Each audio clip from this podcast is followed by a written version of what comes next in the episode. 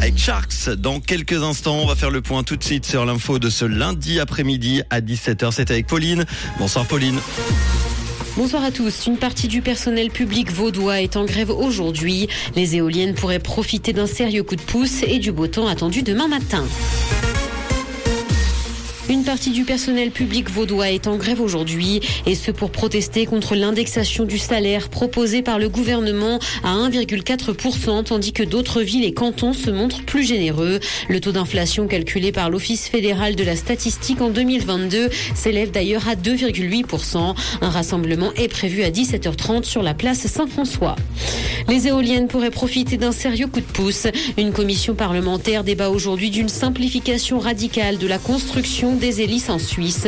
Le texte à l'étude propose que les plans d'affectation valent l'autorisation de construire pour autant qu'une pesée d'intérêt ait été réalisée. Il prévoit également une application rétroactive à tous les projets suspendus. Manor serait sur le point d'être vendu. Le groupe Maos Frères veut se concentrer sur les marques de luxe, tandis que l'activité des grands magasins est en difficulté depuis plusieurs années. Coop est d'ailleurs cité comme un acheteur potentiel du groupe Genevois, même si le géant du commerce de détail dément cette information. Manor a fêté l'an dernier ses 120 ans d'existence. Dans l'actualité internationale, guerre en Ukraine, la coalition allemande est divisée au sujet des chars léopards. Le pays en guerre les réclame avec insistance et Berlin se trouve divisé sur la question. La chef de la diplomatie a estimé de son côté que son pays était prêt, malgré la réticence du chancelier allemand Olaf Scholz. Les regards sont donc tournés vers l'Allemagne. Réseaux sociaux, huit intoxications se sont produites après un défi aux anxiolytiques sur TikTok.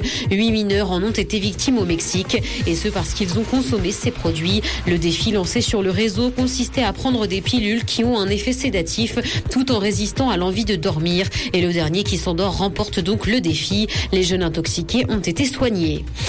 Cinéma, Avatar 2 a dépassé les 2 milliards de dollars de recettes au box-office dans le monde. Le film de James Cameron est donc le sixième à entrer dans ce club très fermé. Avatar et Titanic sont également dans ce classement, tous deux réalisés également par James Cameron. Avatar 2 domine le box-office nord-américain pour la sixième semaine consécutive. Le ciel sera à moitié nuageux ce soir et du beau temps un peu nuageux est attendu demain matin. Le mercure affichera moins 3 degrés à Nyon et Yverdon ainsi que moins 2 à Lausanne et Carouge. Bonne soirée à tous sur Rouge.